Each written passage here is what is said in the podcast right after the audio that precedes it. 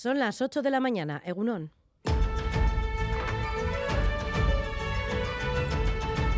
Crónica de Euskadi con Irache Martínez. Y estoy dispuesta a ceder con tal de que tengamos una respuesta unitaria como gobierno ante esta ofensiva contra la ley del solo sí es sí. A reformar la ley y si es necesario también a subir algunas penas.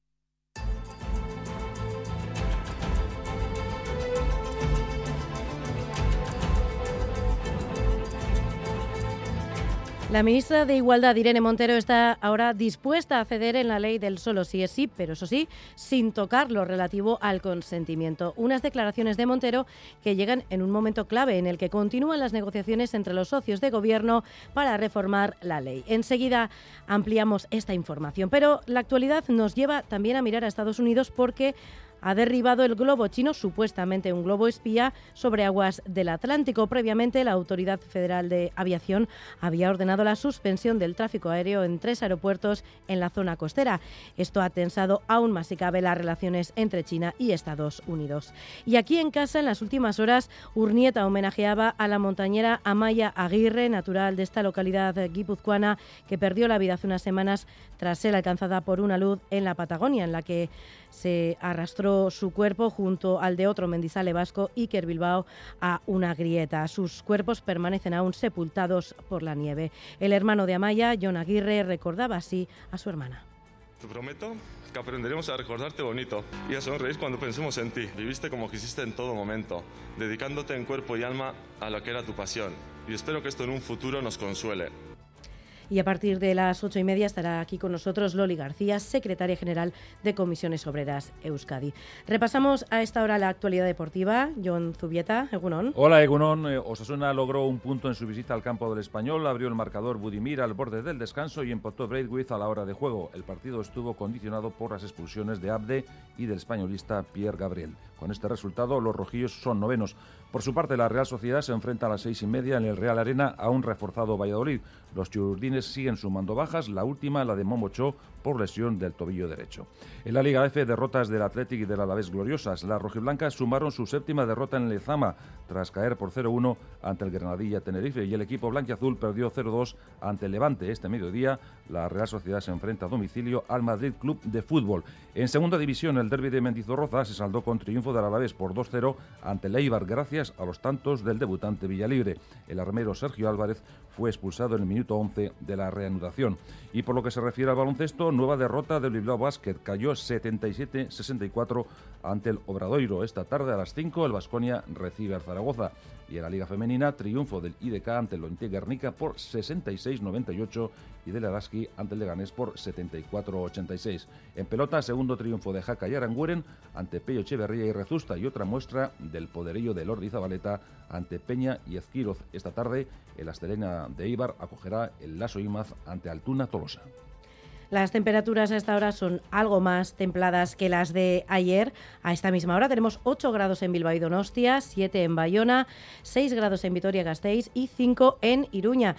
Y vamos a repasar el pronóstico del tiempo para las próximas horas. Euskalmet, Egusquiña y Turrioz, Egunon. Egunon, en la vertiente cantábrica durante la mañana seguiremos con abundante nubosidad baja y también esperamos lloviznas ocasionales. Poca cantidad, pero el ambiente será húmedo. Por la tarde remitirán las lloviznas y disminuirá ligeramente la nubosidad con apertura de algunos claros. En la mitad sur, en cambio, el ambiente será más claro durante todo el día. Y en cuanto a las temperaturas, las máximas se situarán por debajo de los 10 grados, por tanto valores invernales. Resumiendo, ambiente más nuboso y húmedo, especialmente en la mitad norte y durante la mañana. Por la tarde el ambiente será más claro, tanto en la mitad sur como en la mitad norte. En carreteras, el Departamento de Seguridad pide precaución a esta hora en la A1 en el Alto de Chegárate, sentido Gasteiz, por la avería de un camión que ocupa un carril. En el control técnico, Jorge Ibáñez, Jesús Malo y Asier Aparicio. Son las 8 y 4 minutos de la mañana. Comenzamos. Crónica de Euskadi con Irache Martínez. Finalmente, Estados Unidos ha derribado el globo chino supuestamente espía que sobrevolaba las aguas del Atlántico. Previamente, la Autoridad Federal de Aviación había ordenado la suspensión del tráfico aéreo en tres aeropuertos en la zona costera. Esto ha tensado aún más las relaciones entre China y Estados Unidos. Corresponsal en Nueva York, Geray Díaz y Karan Egunon. Egunon, con varios aviones de combate en la zona vigilando el globo chino, finalmente un misil lo ha derribado. Lo había ordenado así Joe Biden. Y como ha confirmado el presidente estadounidense, han esperado al lugar más seguro, el Atlántico, sin personas debajo. Los restos del globo, que era del tamaño de unos tres autobuses, han caído al mar y los están recogiendo. Según varias fuentes, los llevarán a un laboratorio del FBI y los analizarán varios expertos. Aunque China haya dicho que era una nave civil y se había desviado por el viento, que no había ninguna intencionalidad, Estados Unidos no se lo cree y lo considera inaceptable.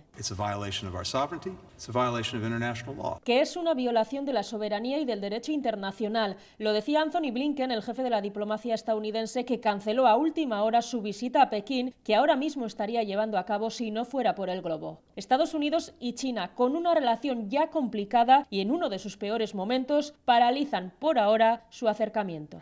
La última hora nos lleva también a Chile. Hay ya una veintena de muertos en los peores incendios registrados en décadas en el país andino. Se han quemado ya más de 45.000 hectáreas en varias regiones y casi 200 familias se han quedado sin hogar. Última hora, Susana Armentia.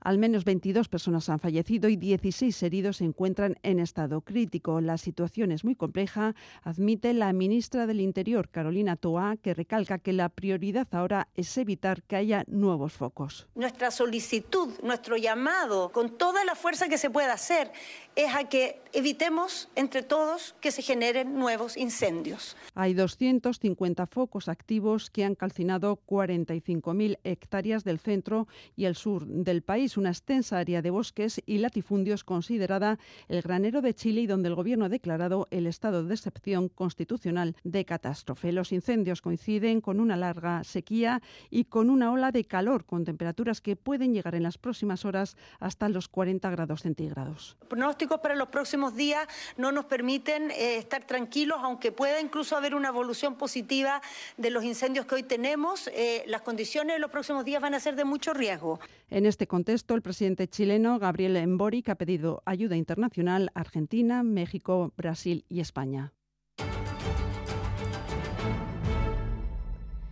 En este fin de semana de negociaciones entre los socios de gobierno español para la reforma de la ley del solo sí es sí, finalmente este sábado hablaba la ministra de Igualdad, Irene Montero, que por primera vez aseguraba que está dispuesta a ceder en la ley, incluso a aumentar algunas penas, con tal de mostrar una imagen unitaria como gobierno, eso sí, manteniendo intacto todo lo relativo al consentimiento. Corresponsal en Madrid, Miquel Arregui. A pesar de que culpa la polémica una ofensiva de la derecha política, judicial y mediática promovida por el propio Alberto Núñez Feijó, Irene Montero subraya que está dispuesta a retocar la ley del solo sí es sí, incluso subiendo algunas penas. Y estoy dispuesta a ceder con tal de que tengamos una respuesta unitaria como gobierno ante esta ofensiva contra la ley del solo sí es sí. A reformar la ley y si es necesario también a subir algunas penas. Montero apuesta por acordar la reforma de la ley de manera unitaria dentro del gobierno de coalición, pero mantiene clara su línea roja, que el consentimiento siga siendo el eje de esta ley. PSOE y Unidas Podemos buscan un punto en común que no deteriore su coalición y el PP se aprovecha de la situación para arremeter contra Sánchez. Cuca Gamarra. Y sí, señor Sánchez, proteger a las mujeres es urgente y mucho más urgente que proteger su coalición de gobierno. Ahí es donde demuestra usted qué prioridades tiene. Gamarra dice que las discusiones dentro del gobierno se asemejan a un vodevil, mientras que se pregunta cuándo van a presentar la reforma de esta ley. Sánchez, por su parte, que tenía un mitin del PSOE en Madrid, optaba por el silencio. Unidas Podemos celebrará este domingo un gran acto en defensa del consentimiento con las ministras Irene Montero y Yone Belarra. Esta mañana el Correo ha publicado una carta póstuma del socialista Rodolfo Ares. En ella el dirigente del PSE, fallecido el pasado 26 de enero, muestra su amor por Bilbao y hace una defensa de la sanidad pública con un reconocimiento a la labor de los profesionales sanitarios, en especial al personal del Hospital de Basurto que le atendió en los, últimos días de su vida, Lier Puente. Rodolfo Ares habla en la carta póstuma de su amor por Bilbao, de cómo llegó a la ciudad con su familia desde Galicia y sus primeros acercamientos al socialismo, que califica de libertad política, derechos iguales y un país para todos y todas. Su objetivo, asegura, fue contribuir a transformar la ciudad primero y a caminar por sus calles en libertad después. Focaliza sus palabras en la defensa de la sanidad pública y los 40 años de Osakidecha. Considera que el grado de desarrollo y madurez de una sociedad se mide por el cuidado que presta a las personas más frágiles y vulnerables. Ares se centra en la labor del bilbaíno Hospital de Basurto, al que tantas veces tuvo que acudir, por momentos alegres como el nacimiento de sus hijos, pero también dolorosos como la pérdida de su mujer o los asesinatos de compañeros a manos de ETA. En los últimos años acudió con asiduidad por un síndrome mielodisplásico que padecía. Agradece a todo el personal médico, de enfermería, administración y limpieza su empatía y amabilidad, una profesionalidad entrega y humanidad que según Ares a veces realizan en condiciones muy complejas. En definitiva, lanza un mensaje en favor de un sistema de sanidad del cuidado público, gratuito y universal de calidad. Por otro lado, este sábado, en el homenaje al socialista asesinado por ETA hace 27 años, Fernando Mújica, en el cementerio de Polloe, su familia cargaba duramente contra el PSOE y pedía no contar con ellos para pasar página, a la par que reprochaba a Sánchez su alianza con EH Bildu, Xavier Urteaga. Rubén Mújica ha recordado que hace 27 años, tras el asesinato de su padre, el Partido Socialista se volcó con la familia, una actitud, añadido, lejana a la que mantienen en la actualidad Sánchez y el PSOE. No es lo mismo volcarse que volcar. Esto último, volcar, queda reservado para los conscientes desmemoriados que tejen alianzas estables con los herederos de los criminales. Entre alianza y alianza se han, se han dejado el pudor. Críticas también a los que piden a las víctimas pasar página. Pasar página, como engañosamente proponen, no te lleva a ninguna otra, sino al éxodo personal. Te desprendes del pasado y resulta que no tienes nada por delante. El exdirigente socialista Nicolás Redondo Terreros ha señalado que Fernando Mújica fue el antídoto contra los totalitarismos y uno de los protagonistas de la edad de oro del PSOE. Al acto de homenaje organizado por el PS de Guipúzcoa han acudido su secretario general José Ignacio Asensio, representantes del Ayuntamiento de Donostia, el exdiputado del PP Adolfo Suárez Illana y el exdiputado general de Guipúzcoa Román Sudupe, entre otros. Este sábado todos los partidos vascos realizaban actos de precampaña. Vamos a resumirlos con Xavi Segovia. Intensa actividad de las formaciones políticas vascas en las últimas horas. El PNV presentaba a sus candidatos de Encanterri. La candidata a diputada general de Vizcaya, Elizabeth Echanove, se marcaba el objetivo de responder con eficacia a los retos. Vizcaya necesita una diputación foral fuerte, que trabaje por un territorio dinámico, pujante, cohesionado y que responda con eficacia a los problemas que tenemos hoy y a los retos del mañana. El Partido Socialista de Euskadi reunía sus cargos de la margen izquierda, Meachaldea y Encarterri para analizar las propuestas de cara a los comicios de mayo. Su secretario general en Vizcaya, Miquel Torres, centraba los objetivos en varios ejes. Tenemos que vigilar la calidad del empleo. Hemos visto que la pandemia se ha abierto muchas grietas en la atención social a las personas, especialmente a las más necesitadas, a las personas mayores. Desde Podemos, su coordinadora general en Euskadi, Pilar Garrido, considera que no es creíble la reforma fiscal que propone el PNV cuando no adelanta medidas ni fechas. Pide al Partido Socialista de Euskadi que apoye su propuesta fiscal. Puede servir para debatir eh, desde ya con las fuerzas progresistas vascas, con el Partido Socialista y alcanzar un mínimo consenso que defienda los intereses no de las grandes empresas, sino de la mayoría social en Euskadi. Sortu comienza a analizar sus prioridades para Euskal Herria, unos temas que van de la educación a la migración. Lura Albizu, coordinadora en Navarra. El año pasado en el Congreso decidimos que, Euskal Herria eh, necesitaba un nuevo impulso comunitario nacional, que era feminismo, migración. Desde el Partido Popular criticaban la situación que se vive en Vitoria con retrocesos en educación, economía o sanidad, según su candidata a la alcaldía, Ainhoa Domaica. Estamos hartos de este nacionalismo que lo impregna todo, que mete sus manos en todo, en la educación, en la cultura, en la lengua. Para la coordinadora de Euskal Cartasuna en Vizcaya, Raquel Goñi, es necesario abrir las ventanas de la Diputación Vizcaína para que entre aire fresco y sacudir, decía, las alfombras. Esqueranicha presentaba su programa electoral para Vizcaya criticando que el gobierno foral no utilice la herramienta fiscal para aplicar políticas de justicia social, sino para atraer a multinacionales. Y mientras tanto, el Partido Popular celebra este fin de semana su intermunicipal, lo hace en Valencia y lanzando toda su artillería contra el PSOE, Miquel Arregui. Sí, el PP cierra su primera jornada de la Intermunicipal de Valencia con una potente foto, la de Alberto Núñez Feijó, escoltado en el escenario por José María Aznar y Mariano Rajoy. Los dos expresidentes coincidían en el tono duro contra Pedro Sánchez, al que ven al frente de una coalición radical, una galaxia sectaria, subrayaban, que divide a los españoles. Esto es lo que decía Aznar.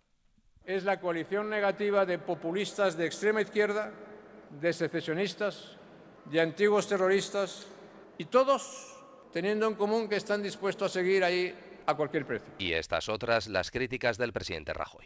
No solo han pactado con lo mejor y más ilustre de cada casa, no solo han blanqueado a lo más oscuro y turbio de la política española, sino que además les han dado lo que han pedido. Rajoy y Aznar criticaban al gobierno por los indultos, por los cambios en los delitos de sedición y malversación pactados con los independentistas catalanes y también por el fin de la dispersión acordado con EH Bildu. También ha habido palabras contra la ley del CSI en un acto donde los dos expresidentes, Rajoy y Aznar, coincidían en apoyar a Feijó como única alternativa real contra el gobierno. La reforma fiscal que los partidos del Gobierno, PNV y PSE, quieren poner en marcha ha sido una de las cuestiones sobre las que se debatía este sábado en el Parlamento, en las ondas de Radio Euskadi. Ambos partidos consideran necesario aumentar la progresividad, algo que han reivindicado con fuerza desde EH Bildu y el Carrequín Podemos IU, mientras PP Ciudadanos alerta de que supondrá una subida de impuestos. Lier Puente.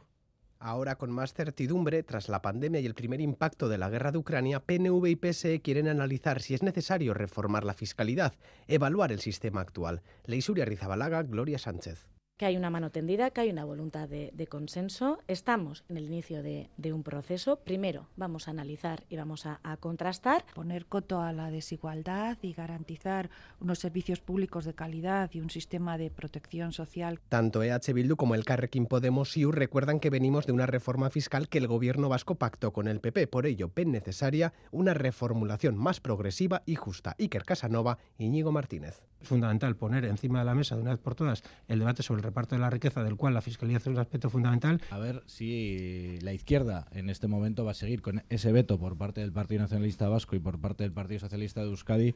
Pero según PP Ciudadanos, vamos en sentido contrario, con un remanente de 2.000 millones de euros sin usar. Carmelo Barrio esta cortina de humo con el impuesto de las grandes fortunas, pues avala esa antesala que nos están anunciando PNV PSOE de subida generalizada de impuestos. Empezamos por los ricos y luego seguimos por los demás.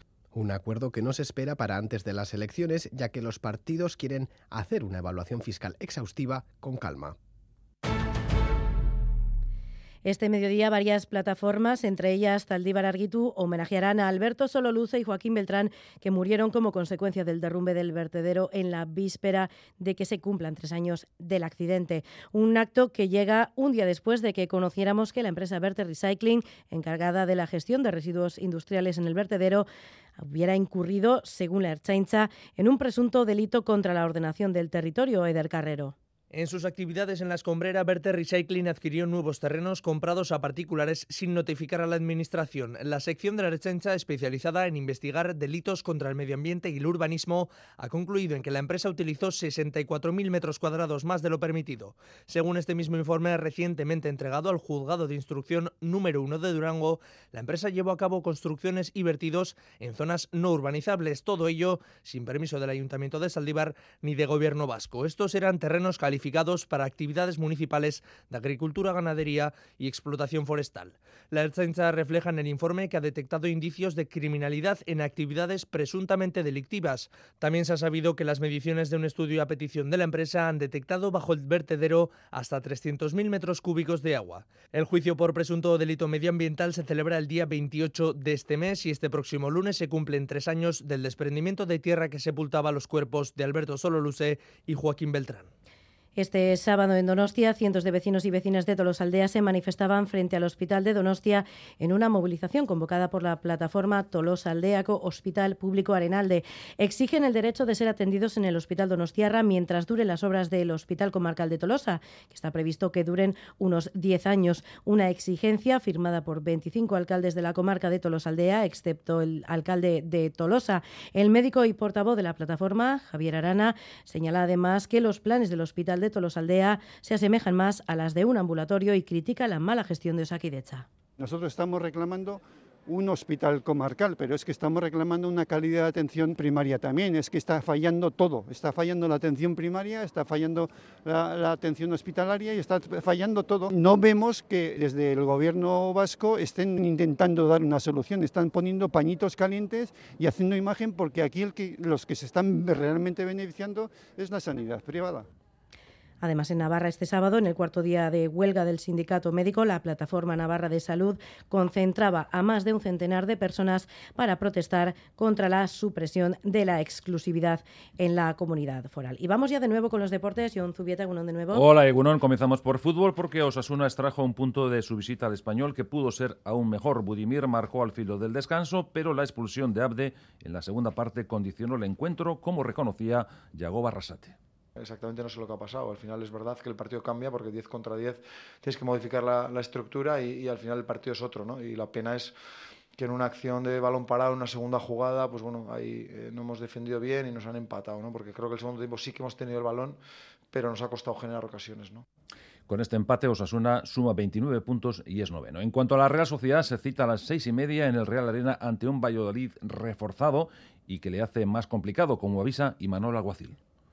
Sí, seguro que le van a dar algo diferente. Ya de hecho, en la primera, el, día pasado ya, ya se lo dio, tanto el centro de Machís como el remate de Larín. Bueno, acaban de, fichar a, varios jugadores, alguno de ellos ha jugado en, en, el Mundial y muchos partidos y a muy buen nivel, así que te puedes imaginar lo que les puede dar. Tiene un equipo, entiendo yo, que muy, muy potente, con muy buenos laterales que le dan muchísima amplitud, que, llegan y desbordan. Creo que tienen un gran entrenador, un equipo valiente que en momentos puntuales va a presionar al hombre, pero presionan además muy fuerte, muy agresivos, muy intensos y que es un equipo muy poderoso físicamente, pero es que con balón son atrevidos, hacen muchas muchas cosas muy, muy, muy bien, juegan muy bien al fútbol. Creo que nos van a dificultar mucho y de hecho, partido de la primera vuelta nos lo ganaron, así que, que va a ser complicado no tengáis ninguna duda y Momocho como baja de última hora. En la Liga F el horno no está para bollos, ya que cayeron Athletic y Alavés gloriosas. El equipo de bilbaíno sumó su séptima derrota en Lezama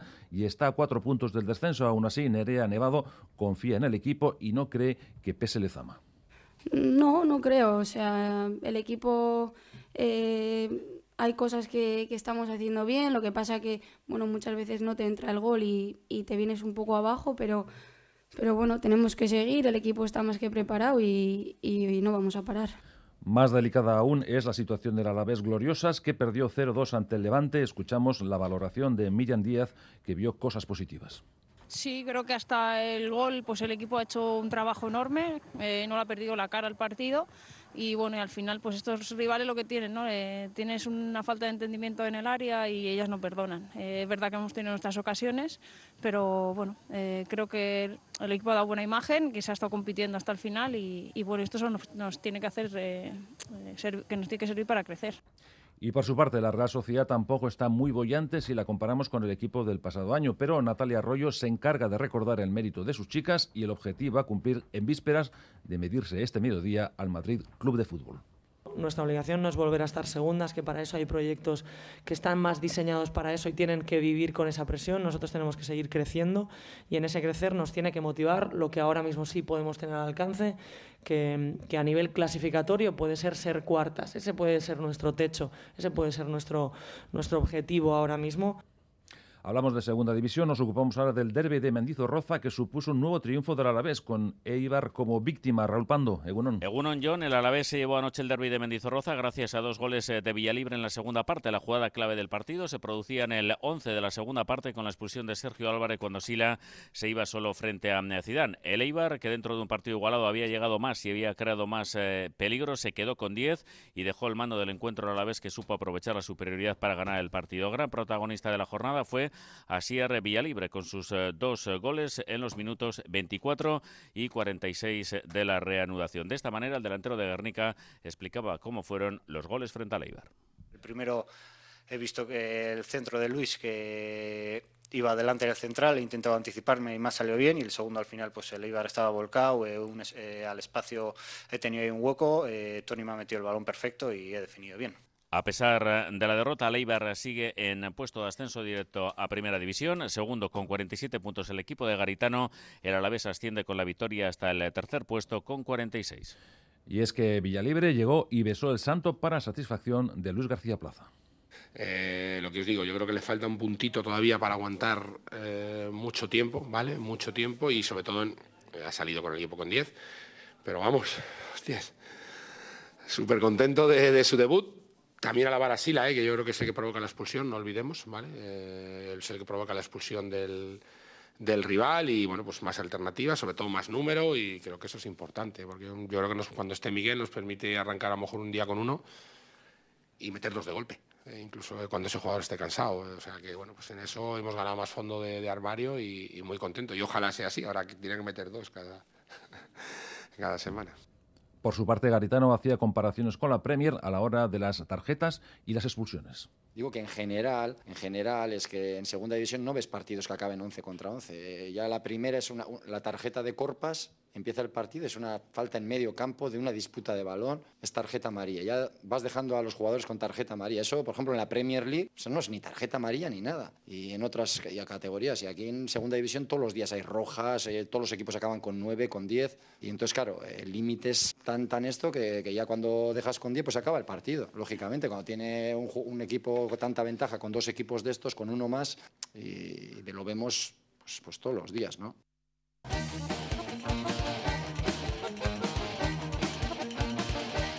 Tiempo ahora para la pelota porque Jaca y Aranguren lograron un nuevo triunfo en el Labrit ante Pello Echeverría y Rezusta en el campeonato del mano parejas. Miquel Bilbao, Egunon.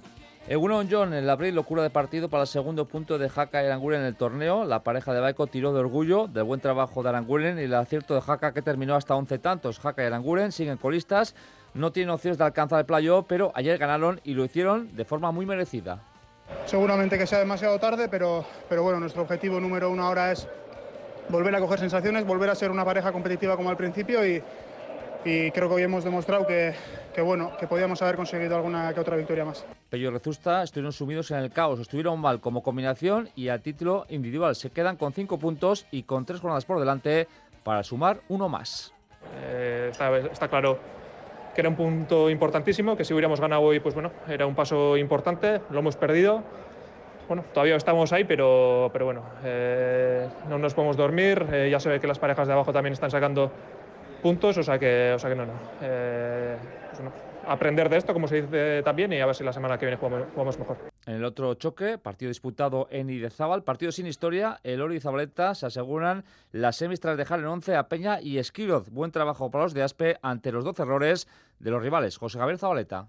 Clara, yo creo que bueno, no, no igual por mérito nuestro, que, que sí, que también hemos jugado un partido bastante bueno, pero bueno, al final ellos han cometido unos, unos errores ahí al principio y, bueno, eso nos ha dado un, margen bonito para jugar luego más tranquilos. Líderes con 10 puntos, el Ordi Zabaleta, Peña y Malcurrena se quedan con 5, al igual que Urruti, Albisu y Pello Rezusta. Las tres parejas tienen dos puntos de renta sobre Ezcurdia y Martija, séptimos en la tabla.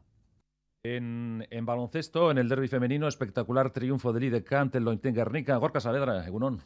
Egunon Bayón, el tercer cuarto fue clave para la victoria final de las guipuzcoanas. El partido al descanso llegó igualado con empate a 41, pero los primeros 10 minutos tras la reanudación, el parcial de 33 a 14 para las de Azumuguruza fue definitivo. A partir de ahí, Guernica siguió siendo incapaz de recortar distancias que además siguieron creciendo hasta ese 66 a 98 final. Victoria incontestable a la vez que necesaria para IDECA. Escuchamos a su coach Azumuguruza. Sí, la verdad que contenta por eso, porque al final, bueno, yo creo que el equipo necesitaba un día que, te salgan las cosas bien, que te sientas bien en el campo, porque es verdad que llevábamos un mes y medio llenas de contratiempos, sin poder entrenar en condiciones, y las últimas dos semanas que ya hemos podido entrenar, que la gente estaba bien, dices, bueno, pues que te sale un partido así, quieras o no, pues te da mucha confianza. Ahí de Cale salió todo bien y al Guernica casi todo mal. Quinta derrota en seis partidos y la entrenadora de las ayer locales, Ana Montañana, calificó sobre todo el segundo tiempo de desastroso por parte de su equipo.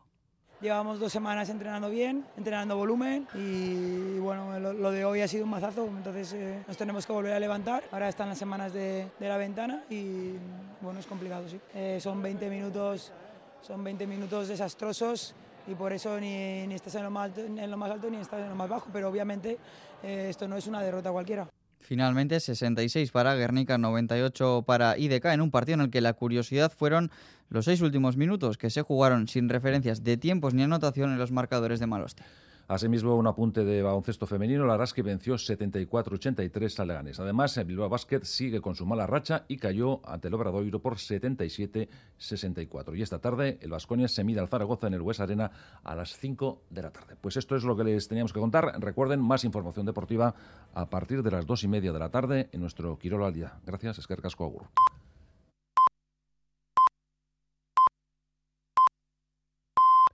Son las ocho y media de la mañana. Crónica de Euskadi.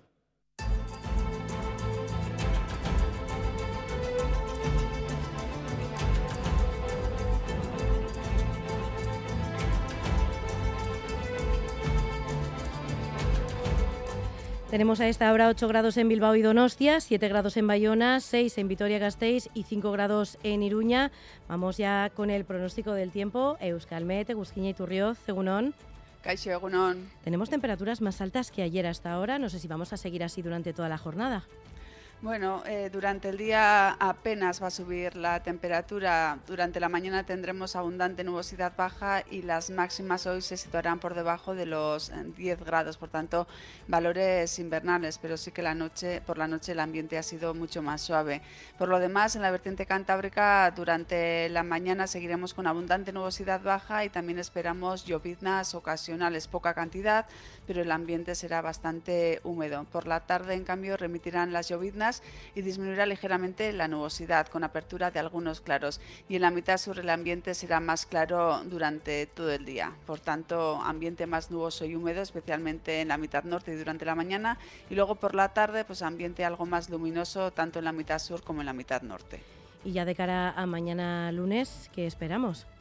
Pues mañana las nubes predominarán en la vertiente cantábrica y no se descarta que pueda chispear un poco en puntos de, la vertiente cantábrica. Por la tarde irá disminuyendo la nubosidad, se abrirán claros amplios y de cara a la noche podría limpiar bastante. Por esta razón, Mañana al anochecer las temperaturas descenderán de forma notable, de manera bastante rápida y las mínimas se darán a últimas horas del día. Y en puntos de Álava y Navarra es posible que se produzcan otra vez heladas. Mañana soplará el viento del nordeste y en el Valle del Ebro además eh, será molesto por la tarde. Es que ricasco, Egusquiñe. Bye, que agur. En carreteras sin incidencias a esta hora, según el Departamento de Seguridad y el Gobierno de Navarra. Zatozte, sartu ikastolan. Ibilbide osoa daukagu prest. Aurra erdigunean jarrita pertsona gisa dimentsio osoan gara dadin. Euskaratik eta euskaraz. Euskal kurrikuluma ardatz hartuta. Ezagutzak eskuratzeaz gain, ekiten eta izaten ikasiko du. Irumila eta zazpieun langile, berrogeita mila familia, berrogeita amabos mila ikasle, lankidetzan Euskal Herri osoko eunda mairu ikastolei bultzada emanez. Gu ikastola. Zu? Teleberry es el informativo más visto en Euskadi, pero ¿qué pasa por nuestra cabeza cuando nos sentamos en el sofá para nuestra cita diaria? Ah, mira, qué bueno. Si la actualidad no te provoca ningún impacto. ¿Nos vamos a poder reconocer? Sí. A ver, abre los ojos. Eso es que te falta un Teleberry. Ay, qué majos, qué tiernos, por favor, cocinarnos algo. ¿Tú? A mí, ni un huevo frito. a partir de mañana, después del Teleberry de la noche. ¡Por fin! ¡Qué guay! Creo que sí. Te falta un Teleberry en ETV2. Guiard, Sorolla, Ucelay, Oteiza, Arrue, Domínguez, Menchugal. La Galería Lorenart presenta una extraordinaria exposición donde podrán adquirirse obras de los mejores artistas del siglo XX y actual. Hotel Ercilla, del 1 al 6 de febrero, Bilbao.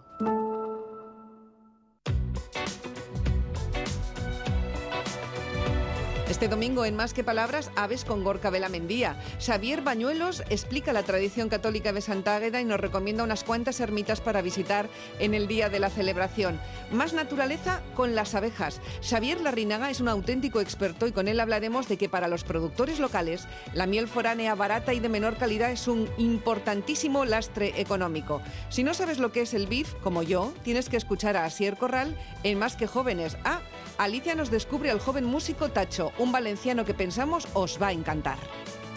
Este domingo, más que palabras, con Almudena Cacho. a las 9 de la mañana en Radio Euskadi.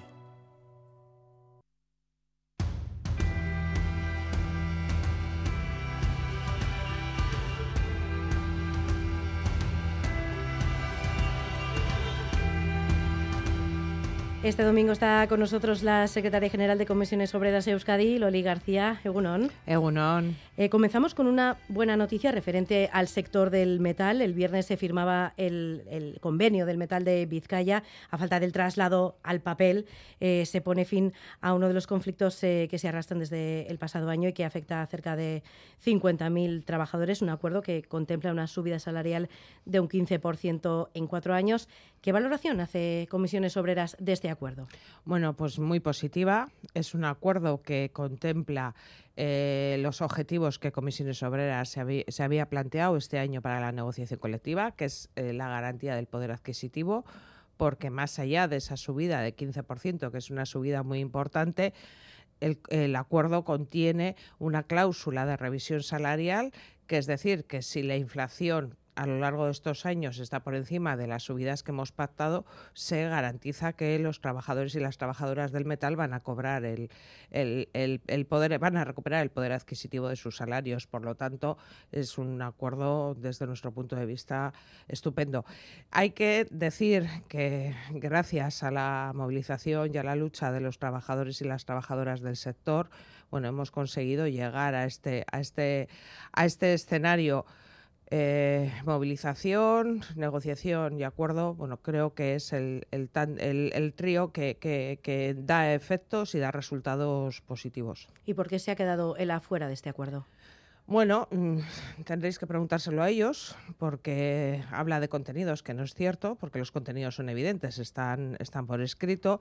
Pero bueno, desde nuestro punto de vista, ELA no, no comparte el modelo de negociación colectiva sectorial. Su modelo es un modelo mercantilista de la negociación colectiva, es decir, negociación colectiva en las empresas donde yo tengo afiliados y afiliadas y si no que se afilien para conseguir, aunque este modelo es un modelo perverso, ¿no? porque tenemos un número muy importante de empresas pequeñas en este país, muchas de ellas sin representación sindical, que si no tienen un convenio sectorial que dé cobertura a sus condiciones de trabajo, pues se quedan al albur de, de estar en, en las mismas condiciones laborales y salariales.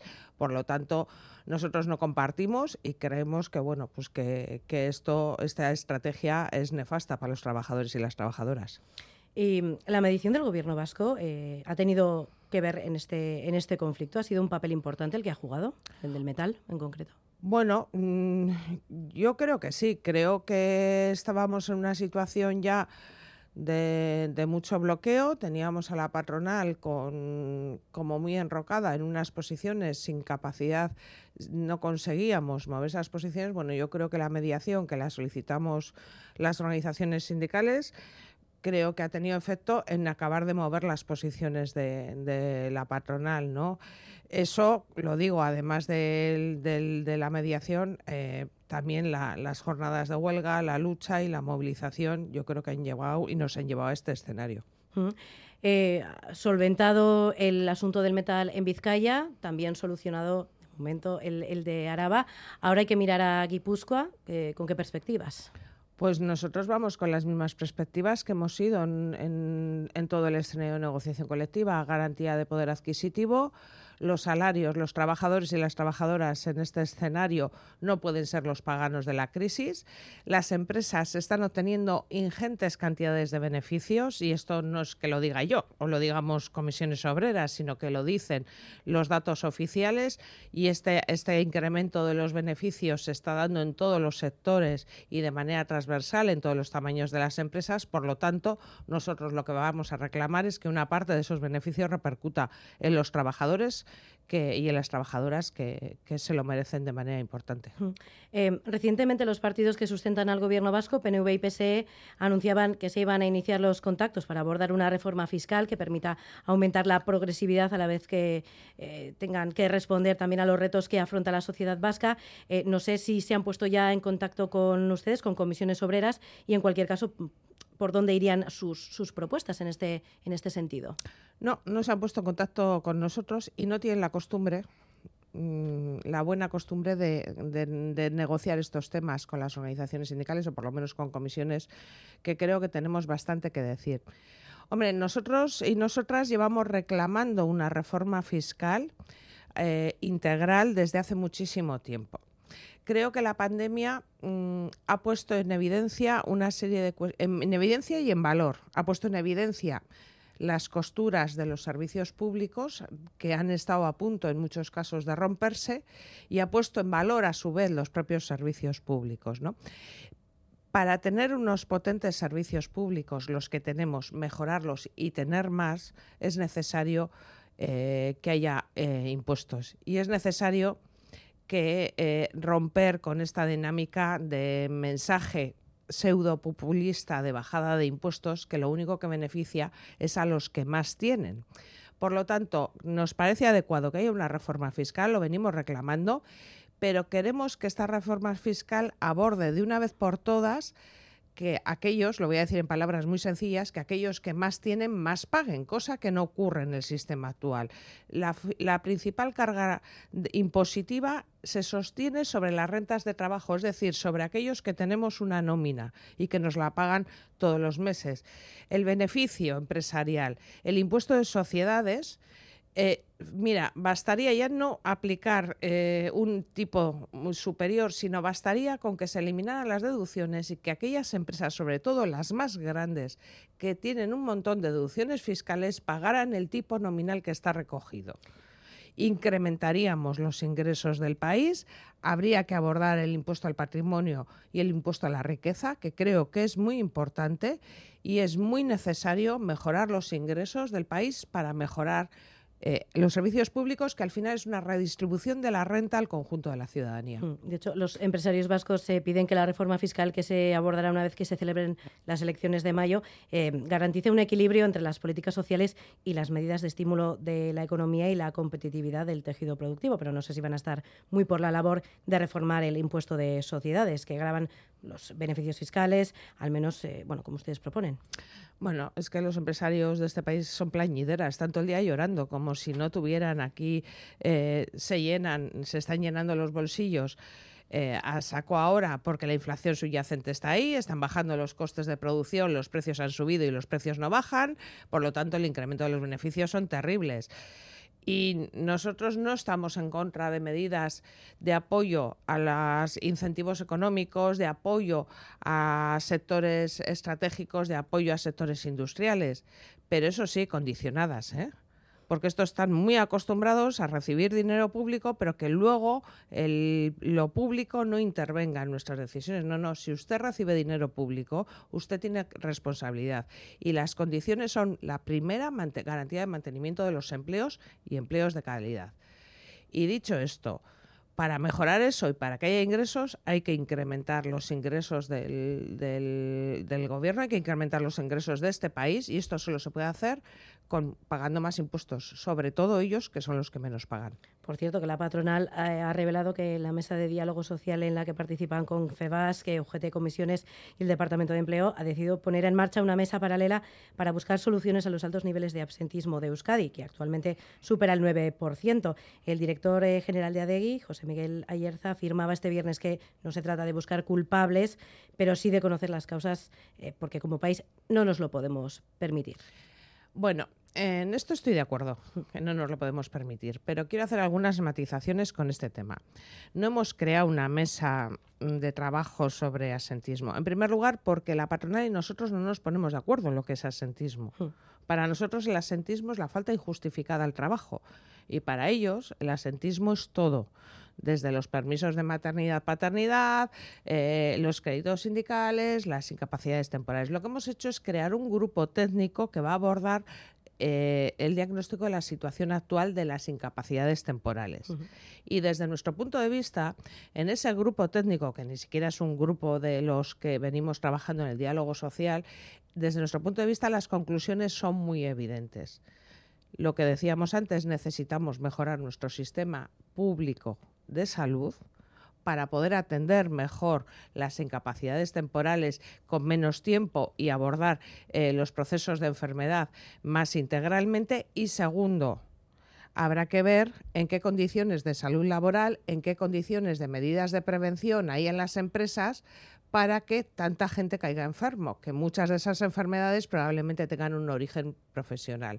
Por lo tanto, en esas conclusiones nosotros vamos a trabajar y vamos a intentar aportar nuestra visión. Claro, porque no sé si echa en falta un poco de autocrítica en este sentido por parte de la patronal, cuando dice que no quieren buscar culpables, pero igual hay que mirarse un poco hacia adentro, ¿no? Claro, totalmente, porque una incapacidad eh, temporal la eh, firma un médico y yo no me voy a cuestionar el diagnóstico de una persona que con sus eh, conocimientos da una incapacidad temporal. Lo que hay que ver es las causas de esa incapacidad temporal y muchas veces, en muchos casos, por nuestra propia experiencia y lo que vemos día a día, muchas de esas incapacidades profesionales tienen un origen profesional tiene un origen profesional porque se trabaja en unas condiciones determinadas que acaban generando enfermedad. Por lo tanto, mm, culpables no, pero habrá que ver dónde están los problemas, dónde están, dónde surgen y poner medidas. Y las medidas de prevención ahorrarían mucho dinero en este país si realmente se aplicaran como se deben aplicar.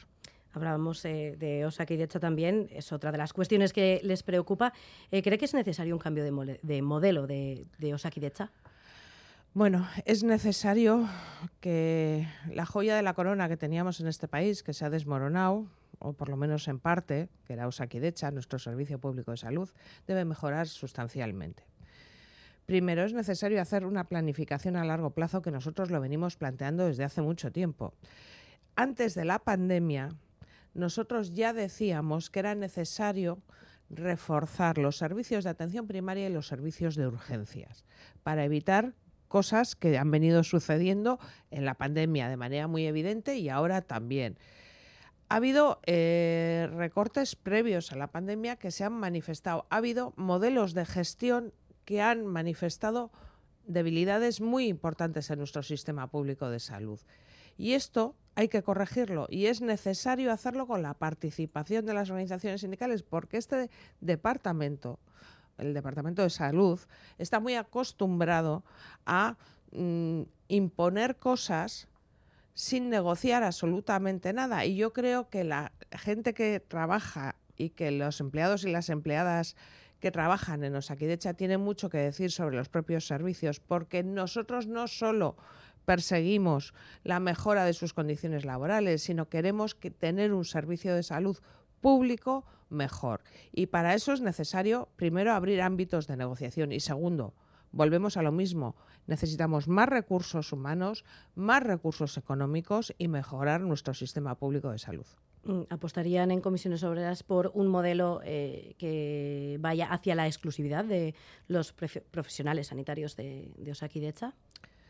Bueno, nosotros creemos que, es necesario reforzarlo y esa puede ser una vía pero para eso también hay que garantizar condiciones laborales ¿eh? dignas para que los profesionales estén trabajando en buenas condiciones, porque no solo es el tema salarial, ¿eh? son los horarios, las formas de trabajo pero creemos que puede ser, tiene que haber una apuesta por el sistema público de salud y esto requiere por contar con los mejores profesionales, con los mejores equipos y para eso sus condiciones laborales es muy importante. Em, el hecho de que en el ámbito sanitario haya muchos sindicatos exclusivos eh, de médicos eh, que no estén afiliados a sindicatos eh, de clase, digamos, ¿favorece el fortalecimiento de lobbies en este sector?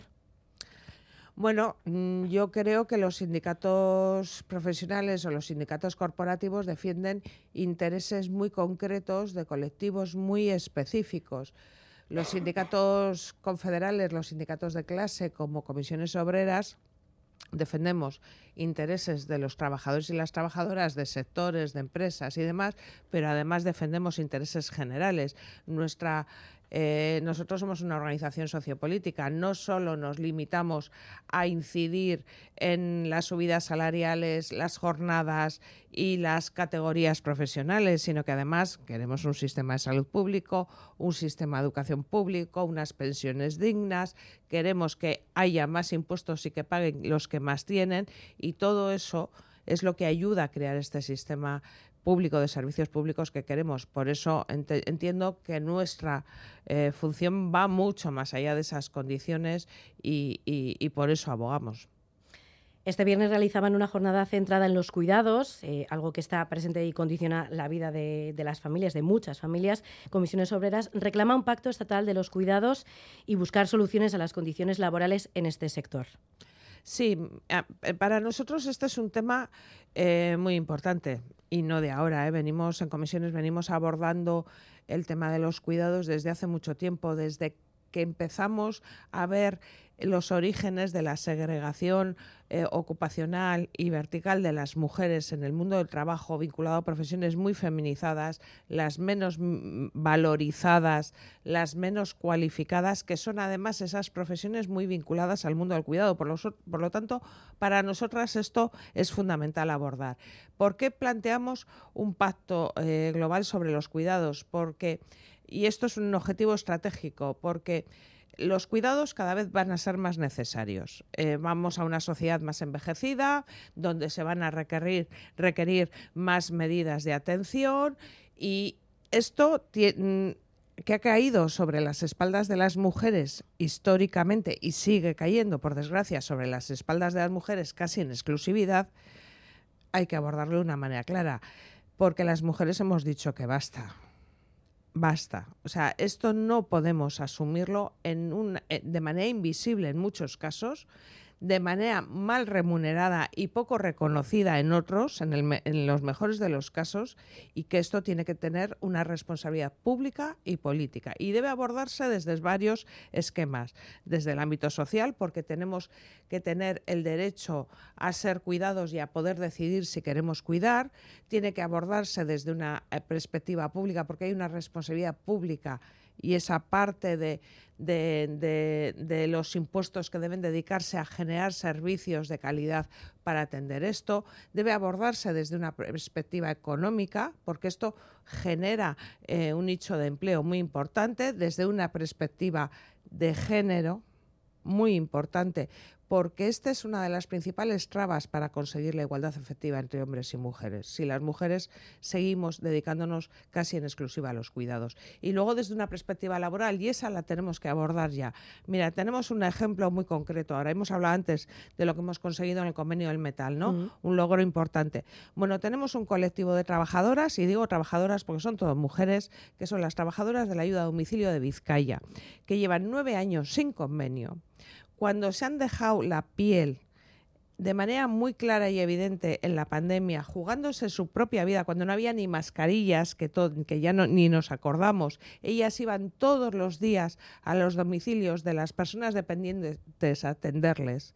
Se han dejado la piel y llevan nueve años sin convenio. Y además este caso es muy flagrante porque todos los ayuntamientos han incrementado sus licitaciones pero ese incremento está yendo directamente a los bolsillos de los empresarios del sector porque no ha repercutido ni un solo euro a las trabajadoras. Y esto no puede ser. Y este es un colectivo de mujeres trabajadoras que están peleando, pero que está totalmente invisibilizado porque las manifestaciones del metal que se han visto y el conflicto se ha visto de manera muy importante, este que llevan muchas jornadas de huelga, la, semana que viene, no, la siguiente van a hacer otra otras cinco días de huelga, no está visibilizado porque porque son mujeres, porque se dedican a los cuidados y porque está minusvalorado. Y esto tenemos que ponerlo en primer orden de, denuncia pública y pedir responsabilidades a las administraciones, a los ayuntamientos y a la Diputación, que son los responsables últimos de que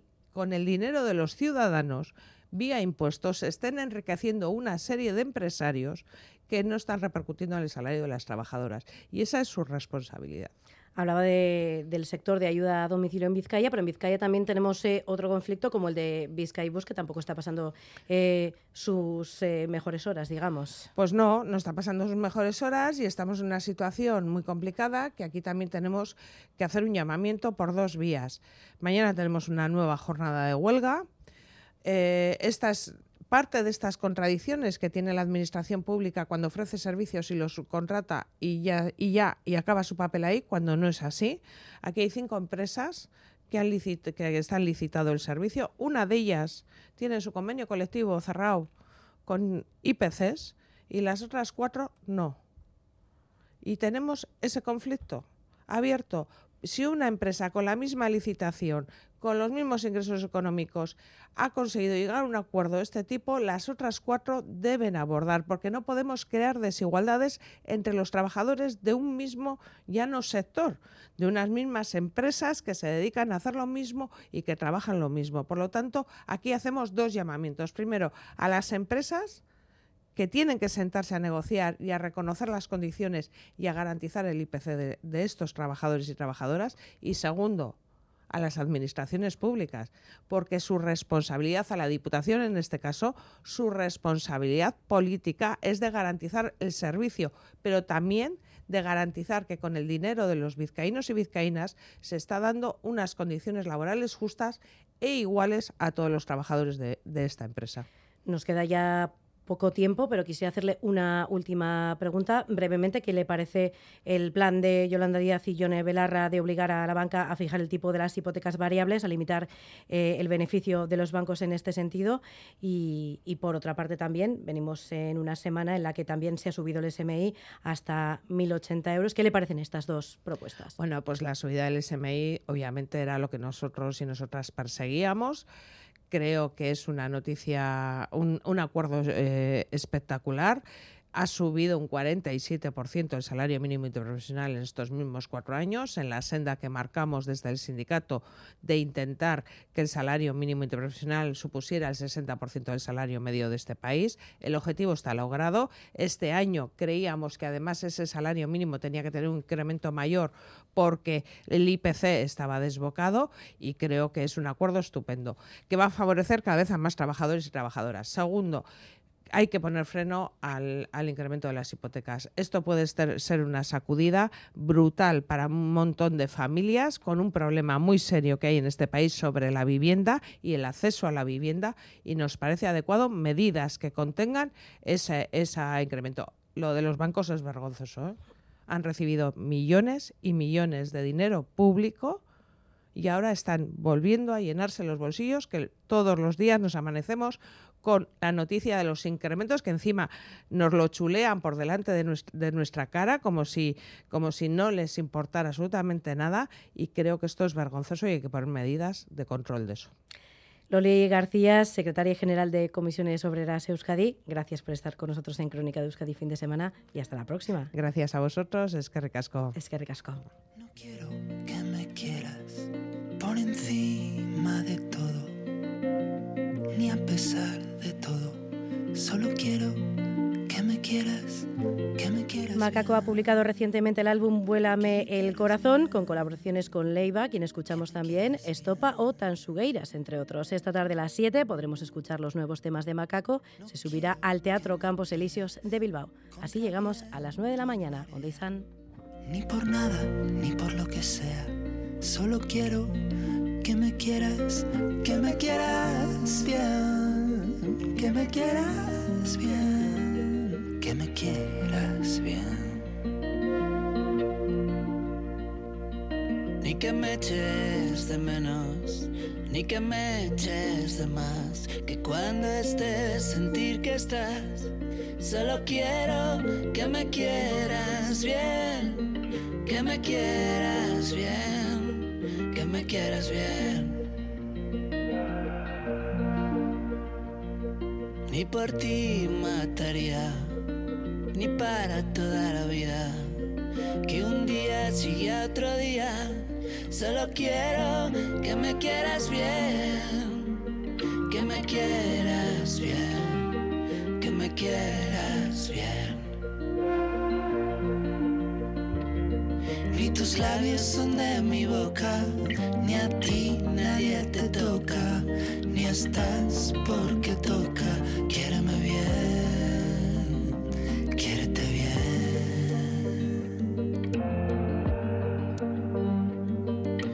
Ni corazón partido, ni dime dónde has ido, ni sin tu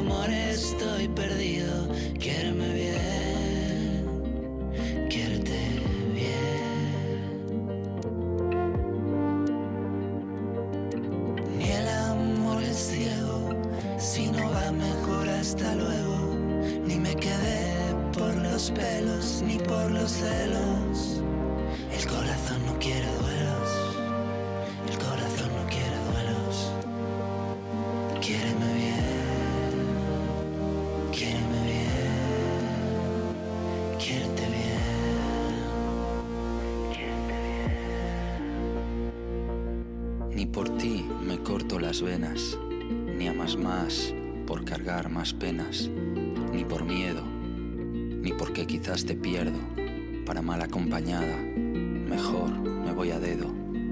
Ni el amor pesa, ni se aguanta, ni es una empresa. No te quedes si te espanta, no hay cazador, ni presa. Ni con acuse de recibo, ni en un valle de lágrimas, ni me censuras,